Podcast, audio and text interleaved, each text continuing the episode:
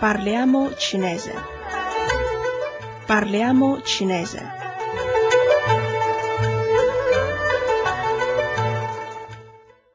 State ascoltando a Radio Cina Internazionale.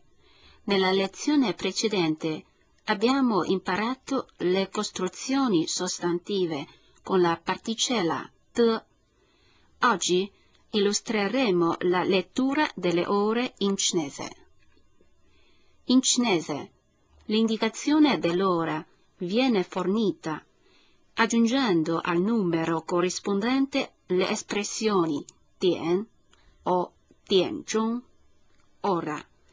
Per esempio, alle otto, pa dian o pa dianzhong, a che ora?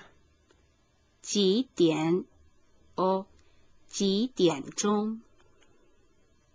L'indicazione dei minuti segue quella dell'ora ed è fornita per mezzo di fen minuto, che deve essere necessariamente espresso se il numero che lo precede è costituito da una sola cifra e può essere invece omesso in presenza di numeri con più cifre.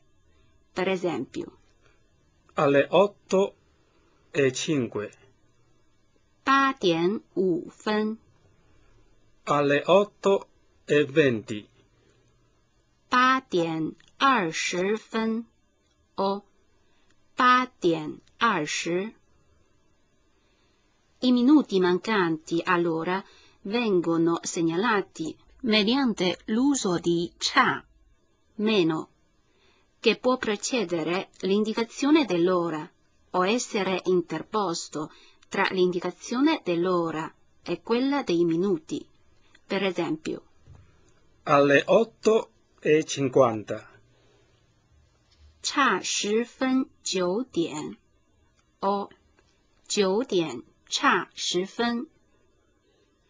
Ora leggiamo insieme il seguente dialogo. 现在几点？ Che ore sono?